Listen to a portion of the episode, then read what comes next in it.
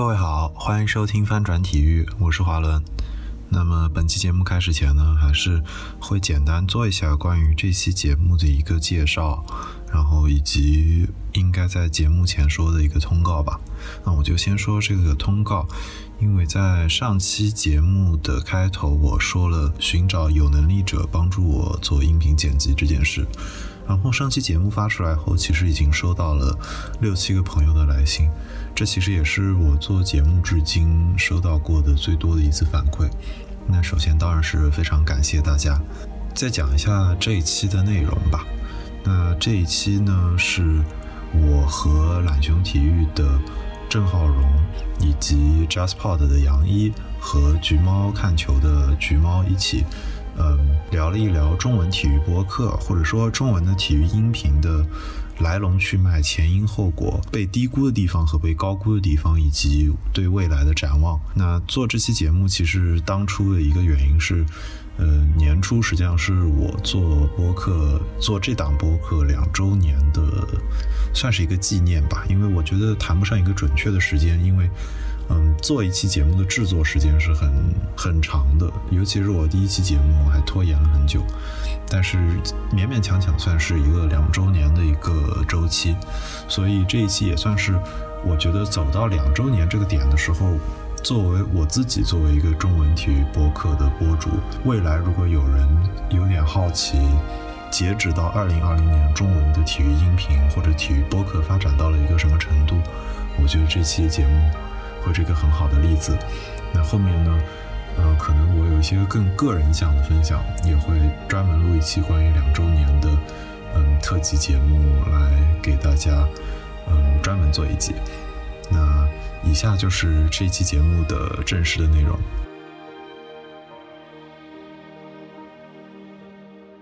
你知道为什么我当初想要组这期节目？就是我那天在看，就是虎扑上面不是孙笑川。啊，孙小川在虎扑上经常发小孙说球，我不知道你们你们有没有见过？我知道，但我没看过。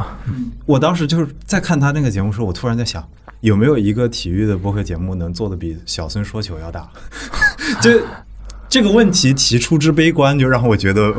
哦天哪，这好悲观！光是想想这个问题，你就想，对，就是真正的体育行业的这个专业的声音，能不能抵得过孙小川作为一个网红插过来来说话的这个声音？然后我就觉得，嗯。可能还是得录一下，当然也赶上，就是实际上我的节目是大概两周年左右前开始做的，然后我有点做一个两周年的这么一个念想在。那我觉得开开始还是先介绍一下这个里面各位吧，我是。呃，今天我可以先点一下，在场的是杨一、橘猫跟浩荣。但是自我介绍这个事儿，我觉得还是让各位自己来做。我觉得就是杨一、橘猫、浩荣这个顺序来吧。那从杨一这先开始。好，大家好，我是杨一。然后我能出现在一个体育节目里，真的是太神奇了。两次，对，从来没有想过会出现在体育节目里。呃，然后呃，我现在是 JustPod 这个播客公司的首席运营官，然后参与两个播客的。主持和制作，忽左忽右，还有去现场，然后非常高兴今天来到翻转体育，对吗？啊，大家好，我是橘猫看球的主播橘猫，哎，我应该是第二次来到翻转体育了，虽然第一次从来可能大家都没有听到过，我的问题，对啊，我是我的节目是专门做一个是在体育小类里面一个非常垂泪垂泪的东西，是一个。用财经或者商业角度来解读足球的这么一个节目啊，如果大家感兴趣的话，也可以来听一下《橘猫看球》。浩荣，大家好啊，我是郑浩荣啊，我自己是啊懒熊体育的 VP，他也负责这边上海这边的业务。呃，因为懒熊本身是一家商业体育的算是媒体机构吧，所以我们做的播客节目其实也不叫播客，我把它定位一档音频节目，就叫懒熊三缺一。那么这个之前跟华伦也是华伦在懒熊做过嘛，所以其实前面两位当包括杨一跟那个橘猫其实的节目我都是一直有听的，这是真的。谢谢。嗯，对，在场各位除了杨一，都大家都做过跟体育播客相关的事情，然后这个事情。就是当初我在懒熊的时候，那已经是好几年前了。就还你还记得当时我们可能就写过关于看台 FM 的稿子。对，那个时候好像体育的博客里只有看台 FM。你们知道看台 FM 吗？我知道，知道，对吧？就是我去过他们节目。对，就是那个时候，我觉得就当时播客还不是一件事儿的时候，可能三四年前嗯中文没有什么听众的时候，就已经有看台 FM 了，而且他们还是当时还挺有计划的，我感觉就有点想要把这个牌子做起来的这个感觉。我我我对看台 FM 认识啊，就是有一点，就是我以前也知道嘛，但我以前确实没有去听。然后我今年开始做这个节目之后，我就开始在那个呃各个平台上搜懒熊，然后搜，然后你知道吗？我搜到了看台 FM 有一期。懒熊是干什么的？我点进去听之后，他给大家介绍了懒熊是个什么样的公司。我说还有这种自来水的，而且我那个时候看台 FM 都没有小宇宙这些，都就是荔枝跟喜马拉雅。我感觉，其实现在他们可能在那上面更新也更多。就就你哪怕说到，就二零二零年整个中文博客开始接受 RSS 作为一个，或者说大家都向 RSS 转向这个方式，其实是一个挺大的变化的。所以这个是我当时在另一个播客的群里面，体育的播客群叫“从球说起”。这个节目跟呃杯弓摄影的钱老板串过一次台，对对，是聊那个女球迷喝酒的这期。然后呢，他们的主播当时说过一个情况，我觉得挺有意思，就是他们被小宇宙推过一次，就很多节目被小宇宙推过以后，比如说从几百的订阅变成了好几千。或者是上千这样开始涨，但他们可能这个时间可能过了好几个月才将将过了一千多，这样就就可能跟他们的预期没有想到那样，然后可能他们当时就有点受挫吧。但是我作为一个已经做了两年节目的人，我觉得我已经错到不用受挫了，就是我知道这件事是会 是这么一个曲线。但是恰恰是就当时半年前我在还没有来 JazzPod 的时候，我跟杨毅有一次聊远程电话的时候，杨毅当时还问过我，就是觉得中文或者是问过我体育博客这件事有没有前景，甚至那个时候还没有海格力斯对吧？就是在更早之前的时候。然后我当时还很乐观，这个充分暴露了我对 我对现实的估计不足，对吧？外宾。是吧？哎，行行了行了，这就所所以嗯，我觉得第一个抛出来的问题就是想橘猫的财经看球跟懒熊的三缺一没有真的做太久。你们这一年做的时候，有哪些事情是就是最没想到的，措手不及，发现是这么一个情况，就是趟下了水之后发现是浑水的感觉。嗯，那随便说吧，嗯因为你没有给我准备，你让我突然来的措手不及。对对对，我很措手不及，我我只能说去把我这个过程说一下，但是你让我说、嗯呃嗯。措手不及，我还真一时想不出来，因为、嗯。因为本身其实我刚做这个节目的时候就问过杨毅，这个其实嗯今年年初你给我介绍之后，我跟杨毅聊了一通电话，杨毅还挺鼓励我的，是吧？但是他把我跟我跟我说了下整个播客市场跟音频市场的的局势吧，因为那个时候小宇宙还没开始，嗯对对，真的。然后我我我我说一个事情，就是说我其实今年为什么懒熊这么一个算是一个垂类的媒体吧，啊，嗯垂类媒体机构为什么去做音频这个事情？以前以前我们做过两次两个尝试，这两种尝试我觉得是商业类的媒体机构可能会做的。那第一种就是这种早声音、早知道。嗯其实其实后面你可以看到，像三十六氪后来在做硅谷的时候，其实就是每天的早早报嘛，早报这种形态，它其实就是传统的这种。你早上去上班啊，就假设你是在车上啊，或者是通勤的路上去听的这么一种需求。然后我们尝试每天都录，录过一段时间，但是后面整体的量其实挺低的。嗯其实可能你在懒熊就几年前的时候，我们就开始尝试过做这么一个形态对了。那个那那应该是喜马起来之后，我理解为国内媒体第一波去做音频节目。那但那个时候我印象中是掐在就微信公众号里面，对吧？会推送对对对，其实就是有点像微信当时有，其实罗振宇吧，算是罗振宇他们那种早上一分钟那个吴晓波带起来的。嗯然后第二种类型就是一一八年世界杯的时候，我们做过，就是其实懒熊三缺一这个名字也是偷懒，就是当时沿用下来，因为三缺一的时候就是当年一八年世界杯就瞎砍嘛，因为世界杯这种话题本身就是。挺有全民热度的，所以我们就去瞎砍了一个节目，跟我们平时做的商业内容其实关联性不会那么高。对，然后今年我们其实就是疫情嘛，疫情之后，反而我也是看到说，哎，本质上其实过去几年我都看到大家在朋友圈分享这个博客，包括华伦一直在分享他的东西。但是那个时候之前啊，我真的是没有完整的听过一期华伦的博客，就是我会点进去，然后因为朋友圈嘛，然后我听一会儿说，哎呀，什么事就打打叉就走掉了。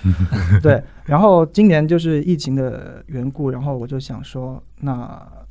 总得做点什么东西吧。那今年其实只有两个趋势嘛，我看大家都在做一个短视频，或者是上 B 站去做那种知识 UP 主，嗯，然后另外一种就是做音频、做播客。嗯那当时我觉得这个成本可能更低，更好实现就做了。然后第一期就是聊孙杨，当时二月份孙嗯孙杨刚出世，啊，然后我第一时间就找了华伦说，要不咱们来聊一期。华伦跟我说，哎，我已经找了一个朋友了，我们嗯我们准备聊了，对。然后然后我说没事，那你们就聊去。然后我自己的话，最后我本来想，我其实最想找是找一个学法律的来聊这个事情，华伦正好符合这个特点嘛。嗯然后最后没办法，我就自己把我们当时内部的两个记者在跑这个题的拉过来聊，嗯聊完其实聊的也挺。第一次聊，其实很多磕磕碰碰吧，就不说了。然后最后这个这一期还被喜马给下架了。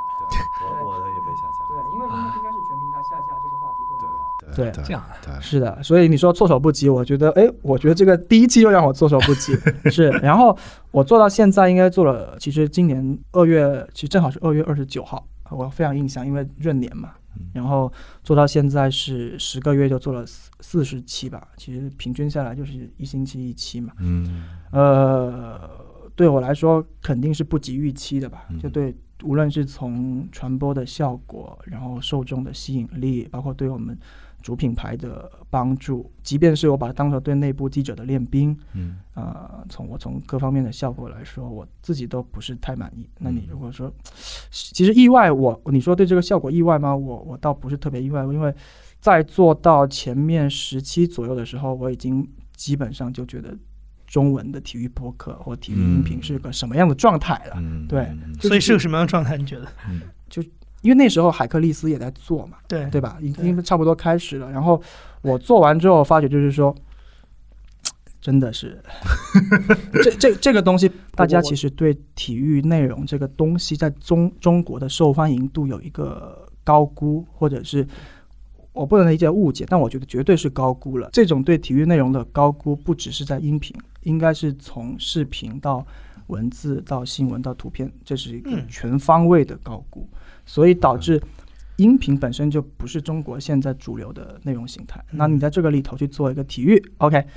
就本身就是要你你就理解为我做了一个小众品类里的小众品类，然后我再做了体育里头的体育商业，就是小众的三次方。那你那你最后你你就你你就知道这个效果会怎么样子嘛？就是我我有尝试去努力。这这个待会我们具体聊吧，就有些方式解决方式我会去尝试吧，但是嗯但是我觉得这个呃杨一问我这个问题，我觉得就是说它是个其实是个小众的三次方。嗯，啊我我打个岔啊，在橘猫说之前，上次 Podfest 的时候，我不是遇到那个谐星聊天会石老板嘛？嗯我作为单立人狂热粉丝，就跟石老板疯狂套近乎，跟石老板提到了我做这个节目，然后比如说我做了，我做过那个关于朝鲜的摔跤故事，就是关于那个朝鲜的跟日本是怎么在摔跤跟柔道之间的这个搭上这个外交的关系。然后石老板当时听完就哇，你这个是小众中的小众中的小，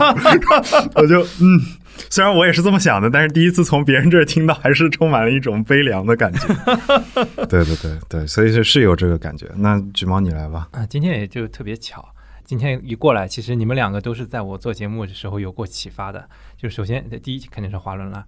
呃，最早的时候是先听华伦的播客，尤其是应该是也是从曾阳那一期开始的，然后后面又有一期那个那个毕尔巴鄂那个地区、嗯。巴斯克地区的，还有一期是那个那个什么墨西哥那支球队的，嗯。那两期节目让我就是听完之后觉得哇，原来我听播播客可以听到这么多内容。嗯。那么本身我自己就是那时候只写文章嘛，那我觉得我也可以通过声音的渠道去传播一下。在那之前你是播客的用户吗？我不是其实 OK，对就其实中文跟英文都不听你。说你是我的，OK，所以你也就是二零二零年刚开始听播客。对对对，是的，是哦的。，OK 对，OK，因也包括你和 Travis 其实是差不多时间出现在我生活里的，嗯所以你们两个，但我听你的听多一对点。，Travis 是另一档，他的节目叫做。Free Kick 不至于足球场。对对对对，他他们我当时感兴趣是他的节目也更会讲一些线下的，比如说英国的情况、就社会的情况啊什么，就橘猫说到这里，我要感谢一下那个 Jasper，嗯就为什么呢？就是刚才说到他第一期听播客或者是受播客的启发嘛。对我我我是什么时候受启发？是有一期沙青青跟你们聊了一期那个啊棒棒球棒球，嗯对，然后那一期是为什么呢？还是一个前同事发给我的，说这一期挺有意思，估计我会有兴趣。然后我确实有兴趣，然后我从那一期开始听，那个时候应该是一九年初吧，差不多。对，然后我就开始一九年那一年，我就基本一年都在听播客了，就是因为那一期之后，然后就很爽的原因是因为，哎，我发觉，比如我举个例子，比如忽左忽右，那我当时听的时候，前面很多期嘛，我就是说挺爽的。我每天中午，我我我有个习惯很老年，就是我吃完午饭会去散步，对，然后我在园区一般会散半个小时到一个小时，但这个就是有一个点，后来我就发现，我到年底一回头一想，什么都记不住，这个就是播客的特点。嗯真的，我当时听觉得好有启发呀。但是假设你不记下来，年底你回头一想，这个嘉宾可能是谁，嗯，然后他讲了什么要点是忘记。但我刚才说这个点，是因为我就想说，棒球那一期真的是对我是算是一个中文播客的一个、一个哎启。其实大大多数大众娱乐产品，你到年底都想不起来你到底看的是是什么。经常就是就是你最最明显就是很多时候你看个电影，然后可能这个场内情绪非常激动，出来喝瓶饮料就完全都不知道 情节是什么，都想不起来。对对，那橘猫你继续吧。嗯，呃，懒熊这边其实也是我刚开始准备做还是开始做来着，也是听过你们在你们在公众号里面推过一次三缺一嘛，然后当时是把那个呃，你们是用喜马拉雅是吧？那次我对，把喜马拉雅嵌进去，也导致就是我刚开始几期公众号里也是嵌进去，后来我发现还不如直接直接把音频放进去。对，但是那次也是启发了一下，就是我怎么样和公众号就是放在里面，对我有个启发。呃，做到现在我其实期数不多，应该是十三期吧，因为我自己也也比较也毕竟是业余做嘛，时间不太多。嗯，让我有点意外的地方是，本来我觉得我节目可能会本身我写的东西就很少有人感兴趣，啊、然后我就没有对粉丝方面就是呃听众方面有太高的期望，但是我觉得有很多现在有很多人在下面留言什么的，会让我觉得呃有一些出乎我的意料吧，嗯、可能我自己预期刚开始比较低，嗯、这是让我感到比较温暖的地方。OK，这个我倒跟我想象不太，嗯或者说可能我一直都是偏硬核一点的球迷。就是我当年我们阿森纳球迷群有一个小，我们有一个小阿森纳球迷群，那个群是因为当年的百度贴吧还在巅峰时期的时候的阿森纳吧里面有过一个，那个时候他在美林银行嘛的一个姐姐开始拿着阿森纳当时发的财报在那儿发文章，然后在他那个帖子底下回的人，就后来就现在是我们在这一个小阿森纳球迷群，就大家都是更加就是就是硬核的，对对，就是你你想，你会从一个财报的角度去欣赏，这得是个什么样的精神？对对对。然后我觉得我是一个越做越明白的一个过程。就是早期的时候，我不不太明白我做一个博客真的想要什么，或者是更不要说我会把它定义为一个体育博客。虽然它的确是。绝大多数话题都是跟体育相关的，但是就好比说所谓的垂类，或者是所谓的要服务一一个群听众的群体，他们的需求这件事对我来说是一个逐渐形成的过程。就比如说墨西哥那期，就我录过一期，我认为在美墨边境上的球队，他们跟移民的话题自然而然会扯起关系。那这个话题当时真的是就是我就感兴趣，而且我就是我真的就很任性的自己跑去了，然后我去采了，然后那个那个那个记者也很迷茫的看着我，就就是你是什么由头，然后我就跟他说了这个由头，他就想了一想，还真的要有人能相信这种由头，然 后然后就其实就是很遥远的这种话题，就是这个那个时候我做的时候还有一个原因是我觉得以前。央视晚上会放《体育人间》，你们有没有印象？有知道对吧？嗯就是 CCTV 五，大概在可能篮球公园之后，前足球足球之夜之后或者之前，大概会放的一个就是。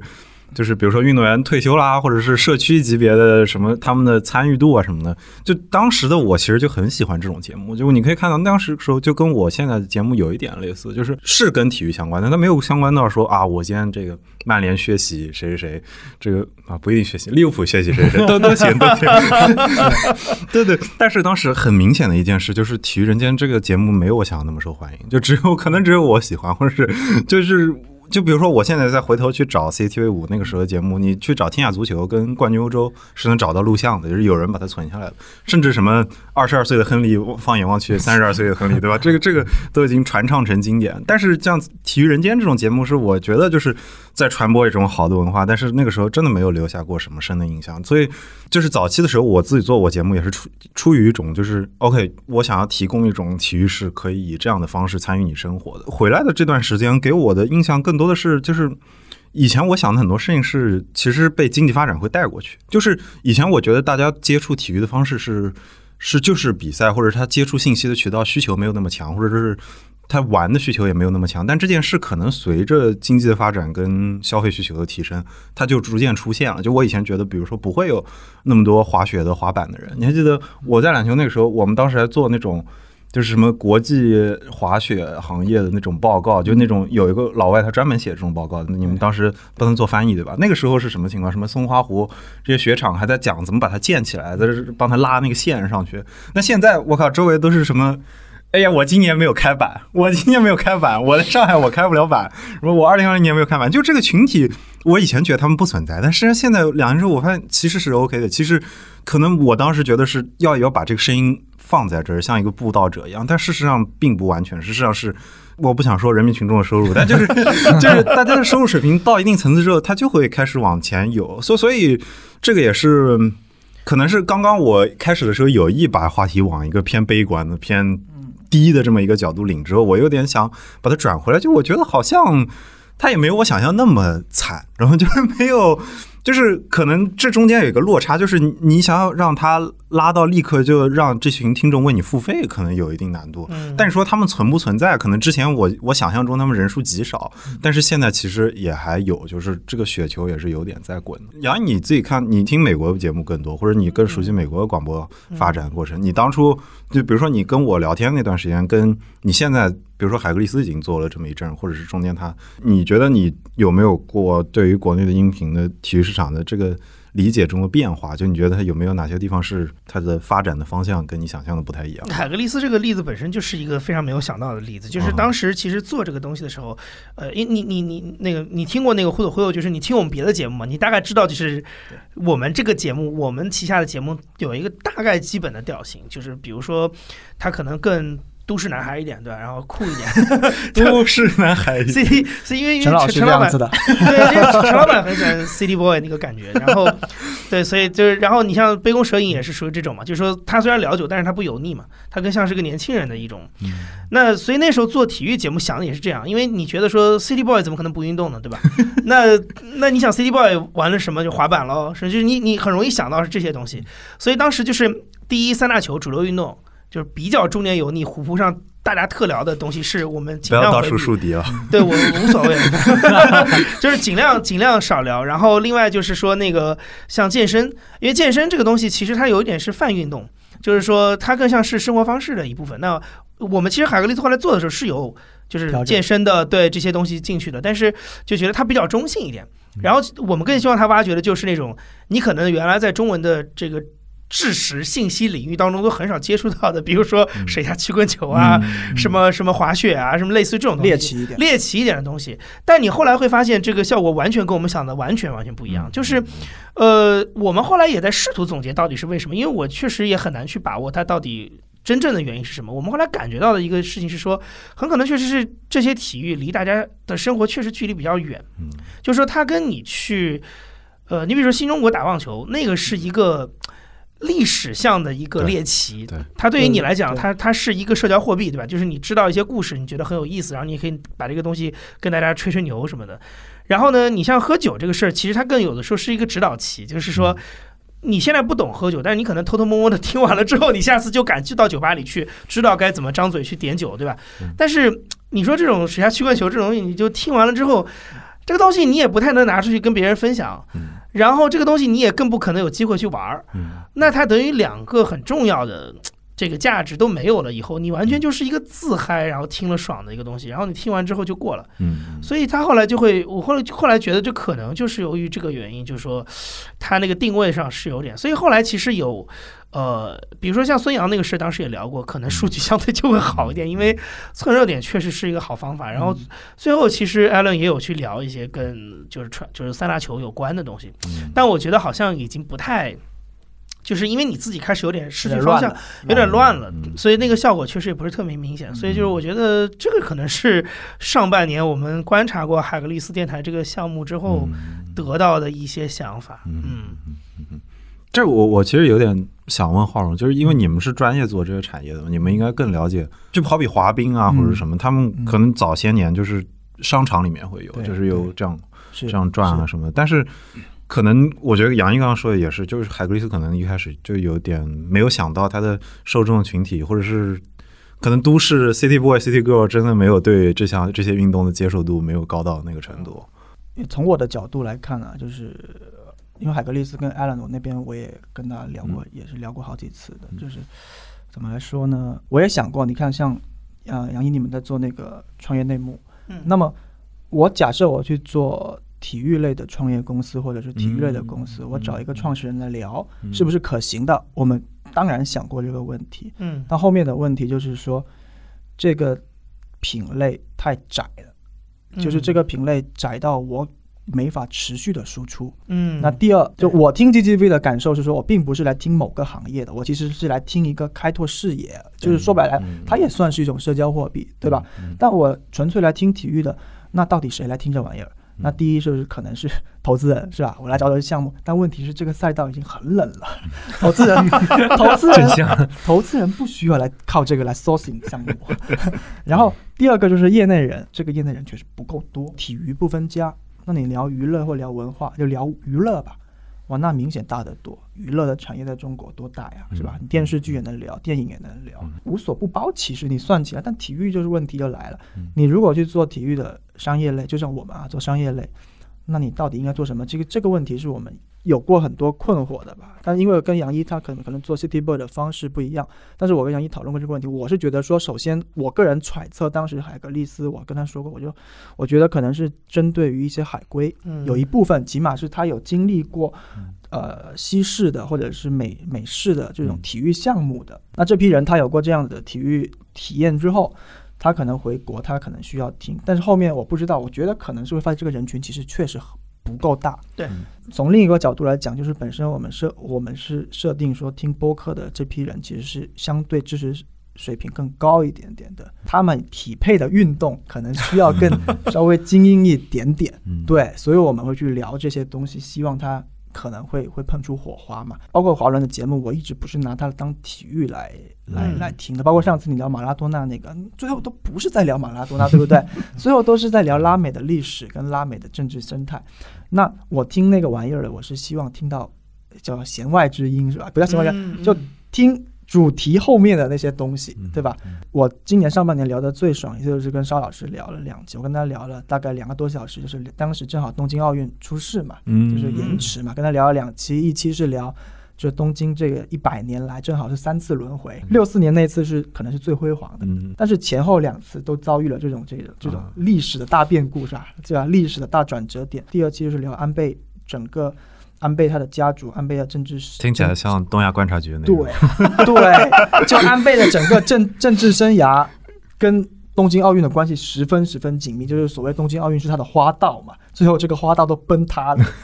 对吧？他没法很好的收尾，然后他的这个政治遗产也没法去建立。那我觉得我个人都从我个人的喜好来说，或者是我期待的我在听的节目，我吸收的东西，我是想生产这种节目的。嗯但是我遇到两个问题，第一个就是说，那可能这个东西跟我这个机构本身的属性是有一定冲突的。嗯，我还是得回到商业的话题上来。那第二个就是说，我发现聊完，因为我们主打的可能是放在喜马这个平台上，嗯这个平台后面可能我们聊到再说。就是说，嗯那我发觉他们对安倍的兴趣是大于对东京这个城市跟奥运嗯，这种历史的兴趣的。嗯起码在喜马这个平台上，嗯它更有热点化一点的，更嗯嗯话题更更更大众化一点。对，所以小众运动我们做的很少，就是因为我们认为这个我们偶尔会做一两期。那对我来说，我不会对这一期抱有期待，说这一期嗯听、嗯听的量会很高或者怎么样，我可能就把它当做说，OK，最近我内部的记者他在研究这个赛道，嗯那么我让他把他了解到的东西输出一下，嗯他找个嘉宾聊一下。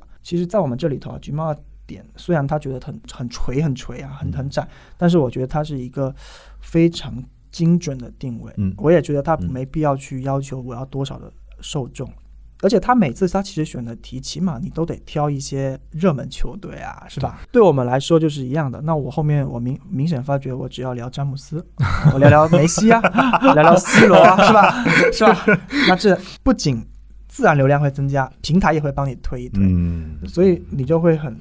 对吧？很功利的去选择一些更话题性的人物，然后从他身上去去展开。那对我来说，我我觉得总总结来说，就是说我们可能会以职业体育的里头的商业故事去聊，而我不会去聊体育的商业故事。嗯，就是我在起码我在喜马这个平台上，我是这么选择的。上期棒球那个节目被小宇宙推之后，我能很明显的感受到被平台照顾一下的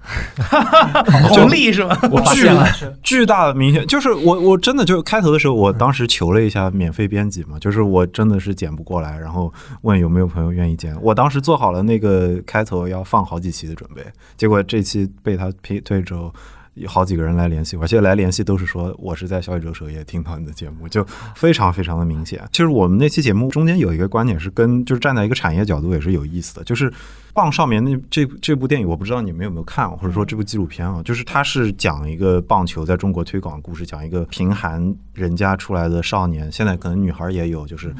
去打棒球的这么一个故事，就是我们当时的一个感受是，这件事我们是反而是被身边的爱看电影的文艺的朋友安利了，他们在先向我安利一个棒球电影。我们当时的印象就是这件事儿比 MLB 十年在中国做的推广还要。但是好像不是那天有人说这个后面就是 M MLB 在。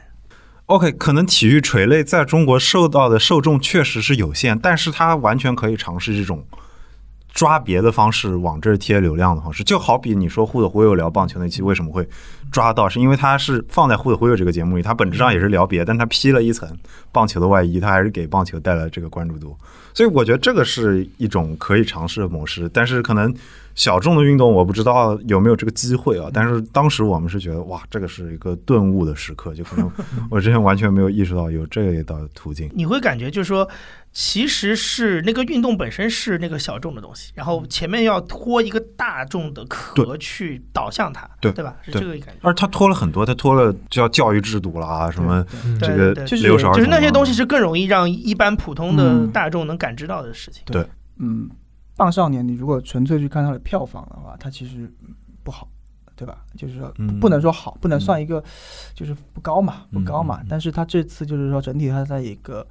我这么描述应该是不准确，但我认为就是他在一个相对高知的人群里头去传播开了，并且以一个呃文艺不叫文艺吧，就是一个更社会派的纪录片的这种感觉，所以会吸引到一群对这种话题去感兴趣的人，他们又是热衷于比如讨论啊，或者是正好是跟小宇宙倡导这种氛围或者是受众是有一一匹配度比较高的，嗯嗯，就就大家并不是因为。棒球去去看这个东西嘛？因为这一年，你如果说我这做播客，我自己肯定是因为当然也有一部分精力的问题嘛，因为要做，嗯，还有很多其他的事情。但是我个人是认知坐下坐在这里思维啊，那我肯定是对播客最不上心的。就是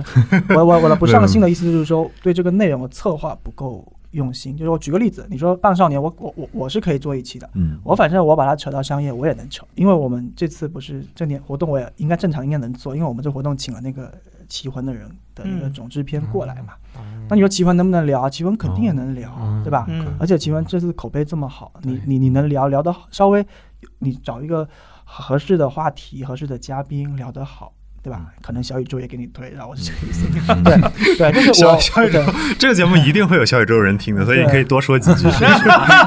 没有，我我我我指的投入不够，就是说可能因为橘橘猫有时候偶尔才请。嘉宾嘛，你还是个对，你还是单口为为为主，然后呃，Jasper 我就不说了，他还是以整个嘉宾导向了。然后华伦这边其实每次也基本会请合适的嘉宾。那我觉得我这一年你回想的话，我就是真正的请外部嘉宾的次数是是不够的。对对，所以如果你从用心程度上，其实是可以去抓住很多时下的中国的。热门话题，而非就是说我一定要抓 C 罗或者是詹姆斯这种。哎，我插一个问题啊，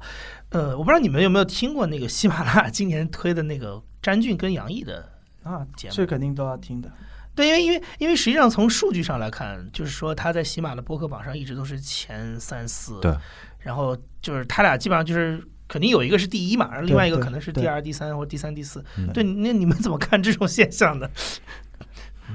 呃。因为因为这个呈现出来的结果肯定是跟我们前面整场讨论的 是的情绪是很不一样的，因为人家是一直在总榜排第一，相相当于播客苹果播客里的郭德纲老师的位置，对吧？那那你怎么解释这个？对的，对的，对的。呃，首先还是有平台的助力成分，嗯，这个绝对是不可忽视的。而且他们那几个节目在小宇宙上吗？就是有可以从别的软件上看。对，不知道能不能订阅到，但是因为我们跟喜马的。和关系也比较紧密嘛，但是起起码有的节目是就是平台独享嘛，所以我不确定它会呃，张俊跟杨毅肯定是独家的，对，就是昨天你们看到那个荔枝荔枝上线了，荔枝签了那个苏东苏东。对，所以大家现在是在抢人，就杨毅更更熟，现在属于大家就刚立了个阵地，然后但是你看这个事情很奇怪，就是说实际上平台先抢的人是体育类的 KOL，哦，不，我我我不这么认为，你不不这么认为吗？我不这么认为，他放最他最前面是红晃啊，因为不是不是，不不不，我不是说这个，我我不是说单看荔枝，就不是看昨天的这个事，我是说整个可能我二零年，我我我对这个事情看法嗯。是因为喜马之前其实一直没有单独的体育这个频道，就是你你现在打开可能有，对。以前是在头条里面的对。对，所以我做这个教教育类节目啊，教育我做 我做这个节目永远都是放在头条，起码大部分时间都对对对对。那那其实喜马现在内部是非常有意向去单独把体育拎出来了，但是它其实并不是从头就没有体育，它是有过一段时间，然后验证说这个这个板块的量明显比其他板块低。嗯，之后，他那他为什么今年又有兴趣了呢？呃，今年他们就是说，我这么说，就是他们其实去尝试去跟张俊、跟杨毅对，把足球跟篮球在国内目前是最头部的个人签下来之后，通过他们来生产独家的内容，然后用平台的力量去推，然后去测试这个反馈跟数据是什么样子的。啊我有一次好奇，他们是不是看到 Spotify 买了 Joe Rogan 的节目，或者哦买了那个那个那个那个那个 Bill Simmons 的节目？呃，这个我觉得你不用质疑，这是一定看得到的嗯。只要你做这一行，你不可能忽视这个事情，就嗯起码看播客一下。就是说，我觉得，我觉得他知道这个新闻是肯定的，但是就是说，你说他做这个嗯最后做成这个事情，是不是因为这个触发的？我倒觉得不太一定。嗯，但我我其实就是真的是挺好奇，为什么他们是从体育的 KOL 开始起这个事儿？呃，我我我我继续说我的了解，嗯就是说对我我理解，就是因为他们去年其实所有的内容平台在二零一九年年底的时候都会做体育类的规划。为什么？因为啊，因为二零年是体育大年，对对对，本来这个当时其实也是这么觉得。对哦对，因为二零二零年当时想做海格力斯也是因为二零二零年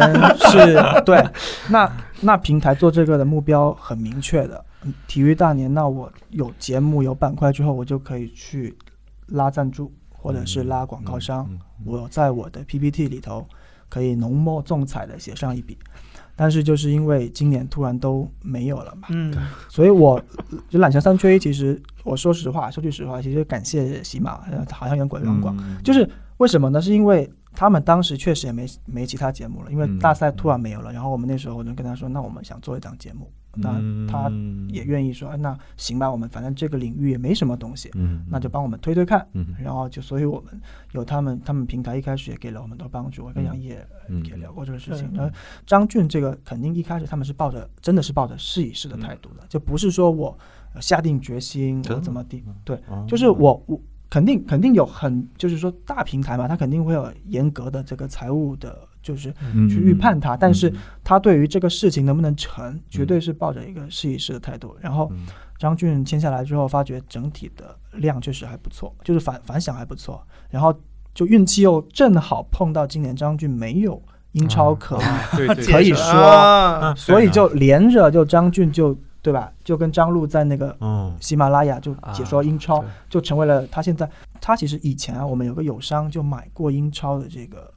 播客音频的中国嗯，区的、对对对对对对，中国区的这个这个这个东西。但是你想一下，看球谁会愿意听呢对？就是靠听去听一场球，就是在嗯中国是很，你在英国其实是 OK 的，英国人其实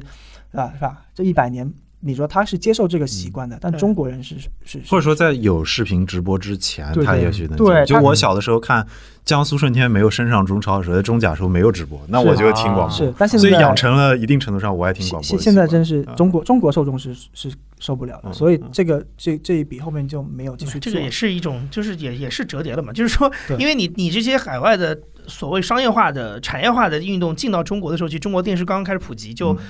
它从一开始你接触他就是通过电视来走的嘛嗯，它就没有广播那一段。嗯对，然后我最后说一句，就是说，呃，说白了就是他张俊跟杨毅的节目跟我们在座的四个人的节目都怎么说呢？他不是一个受众群体，所以他们非对。非常大众，非常大众，非常大众。就是你刚才说的嘛，嗯。足球、篮球绝对是中国受众最大的两个人群。嗯。对。然后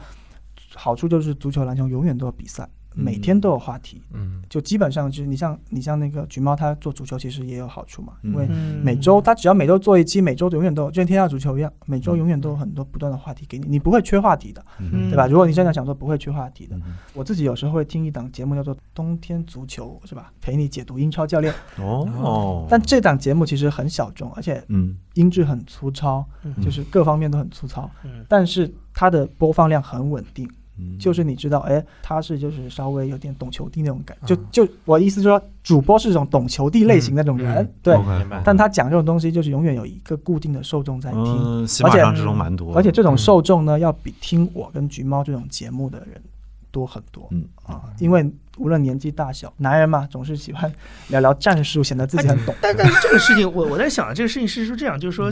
嗯呃，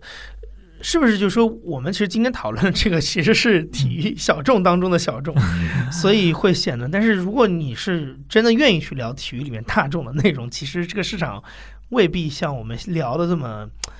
悲悲观，对吧？我不知道你怎么看，你们怎么看这个事情？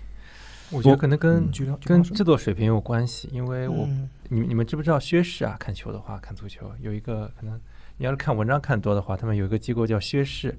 呃，最开始是几个利物浦懂球帝弄了一个机构，就专门聊战术的。后来呃，哦我知道薛氏那哎对对，两个哦薛氏哦我也知道。Boot Room Boot Room 是靴子嘛，是吧？对，我想的是我看了姓薛的 薛，我应该说英文，我应该说英文。对对他们也有节目，但我倒没有去关注他们的量。他们呃，到最后就不只讲那个战术了，他会还会讲一些转会一类的，嗯。包括当时停赛的时候，好像还有一个呃姑娘，她是在英国的，啊是在利物浦的，她就讲当时呃在那边的那个情况，应该也是有这种类似的，嗯嗯、但我确实没有关注他们现在的量怎么样。啊，还有一个是我我自己在看体育播客的时候，我特别注意到，就是我们原来是聊过，就是比如说 Bill Simmons 这种专业体育，嗯包括什么 Athletic，他们甚至做付费的博客的这种。嗯但是其实还有一种是我之前偶尔给你截过一两次，但后来我发现，就是我觉得那个话题对你来讲可能太浅了，所以我就觉得啊，多此一举。就是其实有很多的这种日更的新闻播客，其实它也会，尤其是像在现在最近，比如说新年前后这种。时候，它是会关注很多跟体育相关的东西，就是说，它的这种话题在播客领域的出口未必是通过一个体育专业媒体，或者是一个知名评论员的角度出来的。它包括，因为我像原来我记得那个时候，《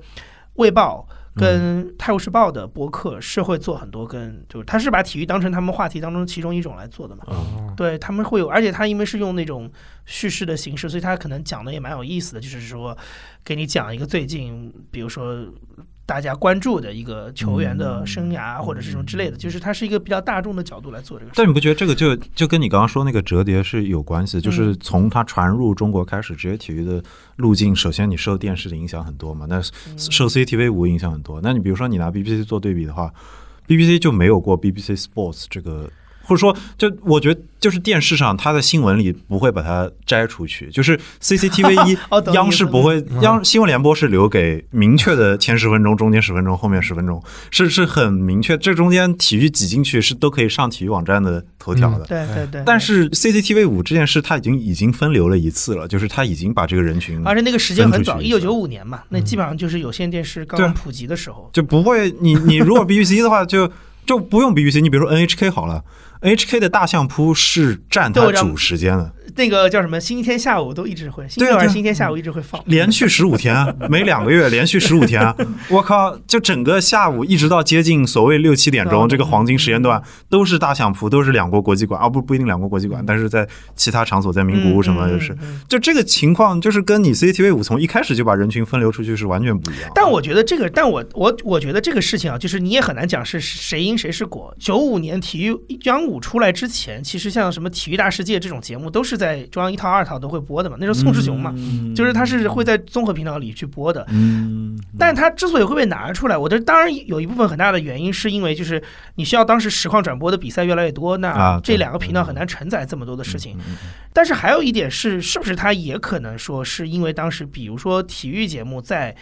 央视一套的收视率相对就是比较低的，嗯，所以他可能也觉得说我给你做一个专业化的频道分出去，这是属于一种两不影响的情况，就是你既不会影响到我主频道里的嗯。整体的表现，同时你也可以有一个更好像俱乐部似的，就是说你更聚集的一种。一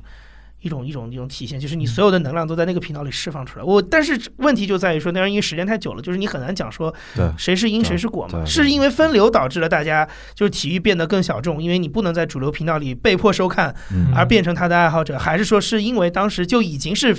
一个细分市场，对，所以他只是顺应市场把你分出去。就这个事情，我个人啊，我因为我忘了这个事情，应该是以前有了解，因为马国立创立的这个对对对央央视频道的嘛，对吧？对我记得我们以前跟他聊过哦，这就是这场的好处，每个话题抛出去，居然有一个专业人士能接过去。对我我的意思就是说，我个人会觉得说在，就八九十年代那个时候，体育节目在中国还是一种比较稀缺的娱娱乐节目的，对就是它是一个，对吧？你为什么马拉多纳去世，大家会中年人会疯狂？因为那个时候的看的就是那些东西，啊，那个是确实有点被迫消费，因为，那个时候的东西，嗯那个时候的环境，对那个时候的环境就是。国内没有那么多原创节目出来，嗯它需要大量引进。那你引进的时候，实际上你就变成是国内国外一盘棋了，你懂我意思？对对，就是国外生产大量的体育节目，那你就引进很多体育节目。是的，所以你看那些什么意甲这种最早的，嗯就是对为什么火，就是还是因为我个人觉得，就是说，第一是节目是节目量越来越多了，嗯一定要单独有一个时一个频道来承载。我觉得当时整体的，我因为我现在这么说不太准确，但我认为当时的整个央视是一个这个蓬勃、积极向上的扩张式的一个。一个一个一个一个状态的一个电视国家电视台啊，然后另外一方面，我认为可能也有一方面盈利的考虑。作为体育频道来说，他们也是意识到这个东西在广告上是有一个嗯增长空间的嘛。嗯，什么健力宝啦，那个对对，应该还是有一完全不一样有这个很明显的。你中国没有太多其他渠道了，对对比现在强势多多了。嗯嗯嗯嗯。我的直观印象上，一定要跟体育挂上钩的。按照在 RSS 这个分类中间，现在嗯比如说小宇宙上能找到最大的体育节目是 Fit for Life，呃，是 Fit for Girls 还是他们那个叫 Fit for Life？是几两三个女孩聊他们的健身的嗯生活，嗯但是他们说是聊健身的生活，实际上聊的更多也是就是女性的职业成长、女性的就是生活中间，比如说健康啊，或者这方面的考虑什么的。嗯那这个是一个，这个是我已经跟好几个朋友说烂了，就是。确确实实，现在受众的，比如说女性听众就更多啊，或者是这种职业成长这种，就是对年轻人的话题，这种就确实是更受欢迎一些。但是我前几天发现那个运动品牌，就是讲运动球鞋潮牌的一个自媒体，叫做 Awesome U L S U M，知道，Awesome 那个他们有一个节目叫 Awesome Radio，那个嗯节目的订阅量也超出了我的想象。就是我原来觉得这是个很小的门类，就是，但这个有一部分原因是因为我完全不接触，比如说我没有用过毒，我对于整个这这一片我都不是特别清楚。但是理论上，这个好像又是就是几个大的主流的体育方向里最有商业化前景的，或者他生生生活方式吧，对它确实是就是 它是消费了。真的是很 很惭愧低下了头生活方式的东西。好了，你喜欢聊的这个呃历历历史文化跟 对对对对吧，在生活方式面前不堪一击，你知道吗？但是在小宇宙不会，他小宇宙不会。不这这期最后我就放那个娃娃的我的衣服好吗？我因为我不知道，我因为我觉得你们你这个节目可能会被小宇宙的人听到，但是就是因为因为因为蒂斯本人就是做那个曼曼曼联出来了，对啊对对对，他一个做播客对吧？起家的人。起家的人。不对。不能起家以播他客。他真的是起家，因为他当年进基克是因为瓦嫩听到了我我知道他们就是都是曼，他们都是曼联球迷，他们都是曼联球迷。对把他招到基克里，因为我现在我我我现在 是的，所以因为我每周都跟基克踢球，所以就是说啊小宇宙这个平这个平台啊，我也很纳闷，就是他们一群热爱体育的直男为什么一直没有开这个频道？就是他们的运营，他们的可能都是女生，不是他们的运营，不是不是有有有肯 肯定有肯定有肯定有，但是他有一个运营是我们一些懒熊的实习生，哦对很很重要的运营。然后，但是他们也不会去涉猎这种纯体育的，就是我起码我没有看到，可能是你那一期就被选上了，嗯。但是平时我跟你讲，这个东西是一个很尴尬的事情，就是说，嗯。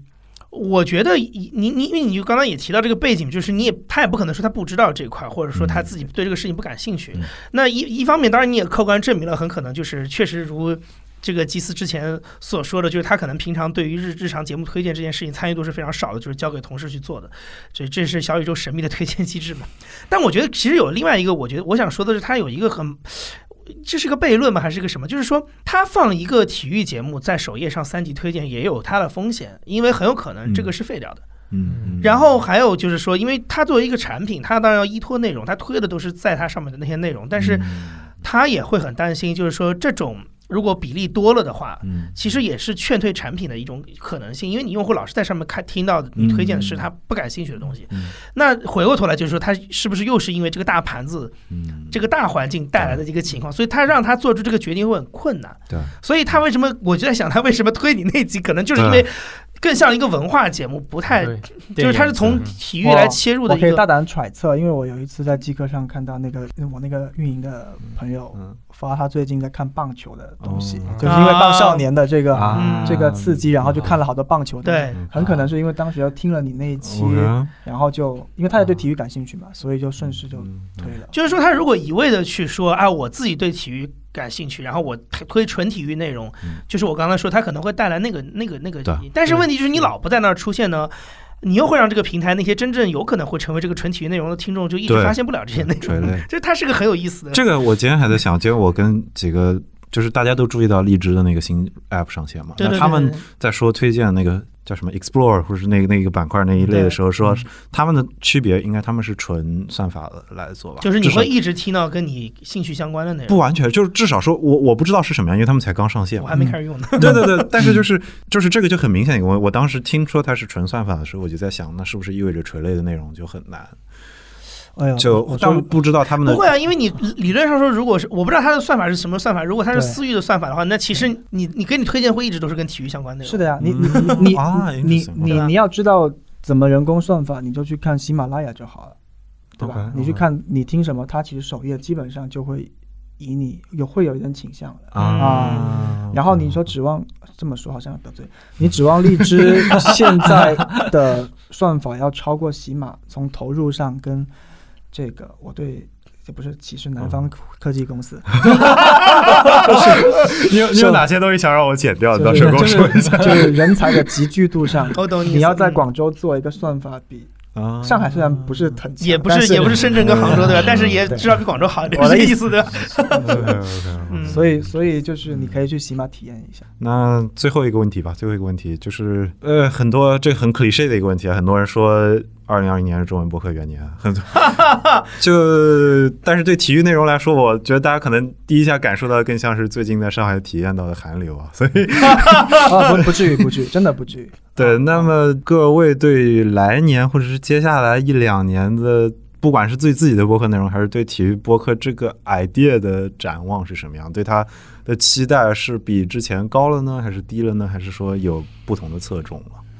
嗯、抢答吧，都都行，就是谁先？我我没我是想听一听，因为我觉得我很多想法已经在输出完了是吗？久一点，杨一先说呗。嗯哦，我先说，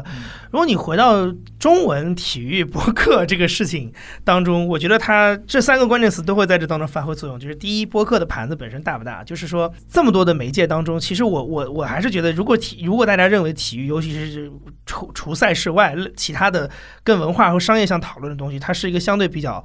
已经很小众的内容，其实它应该匹配的是一个更大众的流量渠道。就比如说，如果你觉得公众号它的流量更大，或者说甚至是抖音，虽然它可能不太适合这种商业的话题，但是如果它流量更大的话，那其实应该是选那个，因为嗯你你就是他说的，你不能是一个小众的三次方嘛。嗯你如果内容是小众，那么你的渠道就应该大众，对吧？然后，所以我我是觉得，就是说，就是我刚才说，这三个关键词在这当中都会发生作用，就是博客本身挺小众的，然后如果它又是一个体育里面的细分内容的话，小众当中的小众，我我会觉得，如果在这个情况之下，你仅仅是说未来一两年，比如说二零二一或者二零二二年。那我更多会觉得说，你可能的预期，就对这个东西的预期，应该是你圈到在这个圈层当中，可能对你这个东西更感兴趣的那么一小众人、小小撮人，他可能确实绝对数量是不会很多，但是你可以跟他发生更紧密的关系，就是那个是你应该，我觉得是可以去预期的那个方向。对，就是这个，我觉得肯定会。有一点，那当中这三个当中的变量，就是说，你要么就是不聊，对吧？体育体育专业，你去聊呃更大众向的娱乐向的体育，那也是可以的。那这个也许你在博客的渠道上面也可以挖到一群相当的量的人，对。但是我就觉得你你这个这个就是一个就是个玩个拼图游戏嘛，就是你得配到一个比较合适的搭配，才能让你的这个想象力出来。如果说你正好配到的都是。就是三个深色的东西，嗯那你的预期就应该是说。你你跟这群真的很喜欢你的人有更紧密的关系，然后对这样子发生一些深度的交流，我觉得可能会这个这个这样的话心情会好一点。嗯 就是我觉得我应该就属于杨一社这种，对我我根本不希望他有多少人会去关注这个方向，但确实我觉得是有一些真的很忠实的听众，他会嗯。给我提呃留言问问题，然后我也会去回答，这种感觉让我确实觉得很温暖。嗯啊、然后我自己我自己其实还蛮想蛮喜欢做音频博客了，开始做之后，像我现在写文章。哎，其实就是在写各家俱乐部财报，我已经写有点吐了。但我我又想到说，有些人可能没看过他们俱乐部的这东西，我就想说嗯为他们写一下。那其实让我自己选的话，我真的挺想聊，就在播客里面聊很多，就不不止不止聊数字了，我可以聊很多关于历史文化的东西。嗯包括其实，呃，前面浩荣说我就是我可以选那些话题大的，像之前我我可能最呃喜马拉雅上播出最多的是梅西，当时那个风波，我就梅西蹭了一下热度，然后讲一下巴萨为什么这么烂了。但是我其实最喜欢自己一期节目是讲我那个当时留学那个埃克塞特城，嗯那是一个第四级别的球迷绘制的俱乐部。嗯然后那期节目的结尾，我其实是跟一个学弟还在那读书的，嗯持有机票的持有机票的一个小兄弟，跟他聊了一段。然后就这期节目其实是我个人最喜欢的一期节目，所以嗯、对我我觉得就我个人来讲的话，还是希望能够在嗯能够维持呃能够在呃小幅增长自己的一个比较紧密的一个小圈子吧。因因为我刚才我觉得刚好我们聊了几个事嘛，正好我也想想了一下，就是 因为杨毅有问这个，就是张俊跟杨毅为什么能火嘛？有这个问题，我还就 刚才跟杨毅为什么能火啊？没有没有我不火没有，我我我我刚才是有一个著名的足球解说员孙雷的那个微博名字叫做 孙雷有红对对对，就哦，你说孙雷就是说这样子，因为我刚才说差了，就是说其实喜马在去做张俊之前，第一档节目哦，是先是先是孙雷、啊，先是孙雷，啊而且而且是跟孙雷就是开创了一种模式吧，其实就是平台采购嘛，嗯然后独家制作这种，其实就是传统的中国，就其实说白了就是平台出钱你制作，然后独家这种非常非常传统的模式。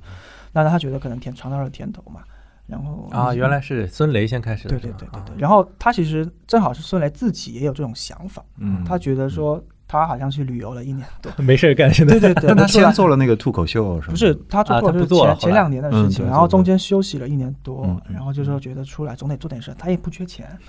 他就是纯粹就是觉得得自己做点事，不然对对对。没没意义。嗯。对，然后就就就所以他们这种，我我我想说就是说，呃，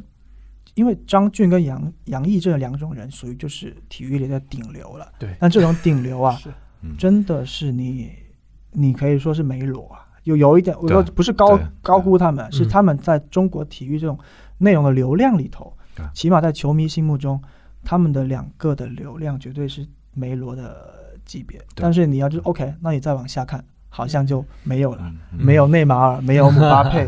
是吧？罗一晨聊聊聊归归聊归聊，但是苏群老师，呃，anyway，苏苏群苏群那个节目基本上不是不是很就是哦，OK，这样，就是他没有那么受欢迎，不是我的意思，就是说不是不欢迎，就是他没有那么多的心力哦在里头、哦投入进去，哦然后然后整体球只只要球迷就知道了，整体大家还是会认认这两个人绝对是嗯第一名的嘛，嗯。对啊，就所以他们当他们跟喜马拉雅这个群体，他这个群体其实并非播客人群，我一直这么觉得的，就是对他们还是被这十年吧，说大一点，就是音频市场教育出来，或者是说用就就这个消费习惯这批人，其其实是相当大的一个体量的。嗯，这批人跟我们这两年，我我今年看好多人聊博客，但其实真的这两个人群差好远。对你你想想嘛，对吧？嗯？郭德纲对吧？然后 对对对鬼故事，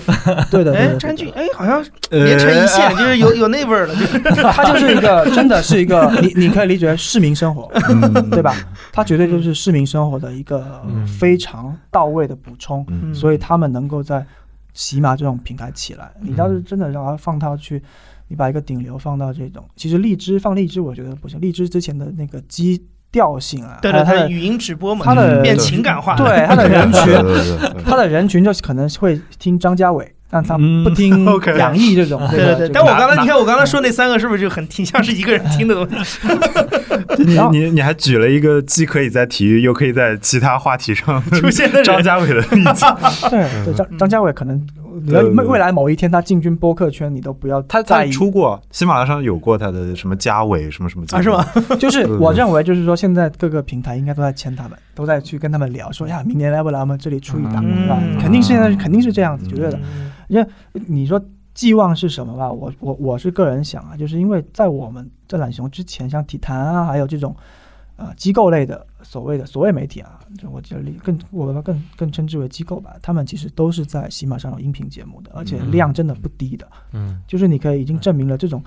竞技体育类的信息，其实还是很多人听的。但是它跟我们二零二零年语境下的播客其实是有很大差距的，嗯我一直是这么认为。嗯然后其实橘猫的东西跟华伦的东西，我认为是接近于可能我们在说的播客的嗯所谓这个概念的内容，嗯所以我一直不觉得我们做的东西是啊，就是惭愧。嗯所以，但是就是回到那个点嘛，就是我我我我觉得播客现在有点像，就是呃好多年前的那个那个那个那个博客，嗯嗯就是它成为了一个个人抒发自己意见、嗯情感的一个渠道。就是嗯我现在发现机课上好多人就突然自己说，哎，我想开个，我好想开个播客啊，嗯。但我不知道它多多大、啊，但机课上年龄不是相对小一点点嘛？嗯。那你可以看到，就有有小一群人，他们觉得说，我自己去开一个播客，我可能有一两百的听众，嗯。每天经常来听我的嗯，他可能喜欢我的声音，或者是觉得我有陪伴感，那就够了，就跟很像。我是后来想，很像我们以前写博客，嗯是吧？你就可能就是就是，哎呃，新浪博客不会推荐你。但是你自己笔耕不缀的写下去，就是就是这种感觉，而且现在录其实确实工具的门槛低了很多，对对对真的真的很简单，所以所以我我我反而会认为就是说，因为那天我们有个北京的同事去跟那个生动活泼的人聊，嗯。就是说现在听播客的人的增长速度上低于生产播，客哎，对嗯。对，那问题就来了，就是人就这么多，是吧？大家这么多节目去分割他们，我觉得是觉得是不太很难的吧，很难吧。但是从长远来说，都就是我们机构可能要考虑怎么赚钱，但是但是个人就挺好的呀，我就自己爽，然后聊完还有一群人认可我，然后对吧？我觉得你们的可能你们的满足感就到了，可能嗯我杨一可能也要考虑一下机我构的，对对，但我我也是真的觉得，就是可能二零年这个状态，可能对于播个人播主来说会开心很多，挺好，挺好，挺好。你现在做一个。东西是很容易有回响，所以，所以小宇宙才能在这个环境下对，但它当然它也助推了这个环境，肯定对是是有的，有是这样也是。相互关系。所以这嗯这款产品是是是好的产品，就是真反正这期节目是小宇宙的软广嘛，啊，回回回头把这三个字的地方逼掉，然后然后然后最后说大家猜一下我们逼的，然后我跟小宇宙要钱，OK OK 定制了一期。OK OK，等一下，我看啊，时间差不多，然后我来 ending 一个 high notes。我总结的时候举一个我上次让我觉得很开心的点，就是上期聊的时候，中间我有提到过，我以前一直有一个念想，就是觉得就是有孩子在。如果在现在开始，他开始接触体育的时候，最最理想的时候，能接触一种比现在的体育的夏令冬令更丰富的，就像一个展会，但是可以同时接触十几种运动，然后让他有一个选择，有个更深的理解的这样一个想法。然后当时我认识一个朋友，他住在苏州，他就跟我介绍了苏州有这么一个地方，就是现在已经，然后上海也开了一个类似的这么一个场所，然后他就跟我说，他会带他孩子去的，等他孩子大到可以开始接触运动的时候，就等待下一代吧，朋友们。但是 我们该做的事情还是要做。对，那非常感谢各位来参与这一期的录制啊。然后时间关系，我就不让大家讲自己那个这个这个社交网络什么什么，我在后面会补录一个。然后这一期就录到这里，然后大家说声再见就好了。呃，感谢各位收听这一期节目。拜拜。拜拜。拜拜。刚刚你听到的就是这一期的全部的内容，呃，感谢你的收听。如果你对这期节目感兴趣或者有什么建议的话，欢迎你在节目的 show notes，也就是你使用的播客软件里的文字的部分里找到跟我联系的方式，包括邮件、微博、微信。嗯，如果你想要加入听众群的话，也可以在文字部分找到相关的指示。嗯，刚刚在开头的时候，其实有一点我有漏讲了，就是上期节目发出之后，我收到了算是第一个来自于不是我熟识的朋友的打赏，而且这位朋友给了嗯好几次打赏，然后也非常的真诚，我就在这里提一下，感谢你做我的真正意义上的呃第一个陌生人的打赏的呃这么一个。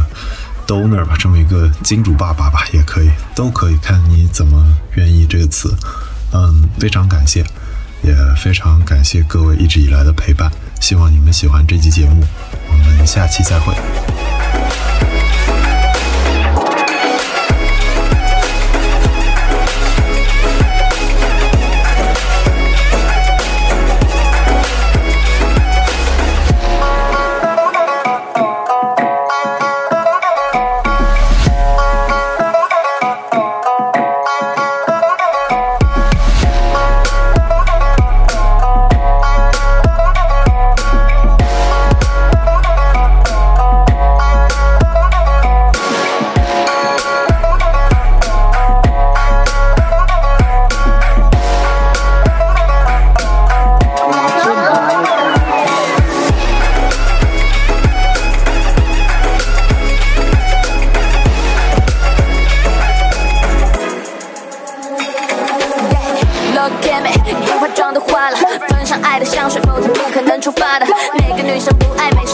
女生不爱美？身上我满写 bug，你爱的那个 bad boy 都想与我有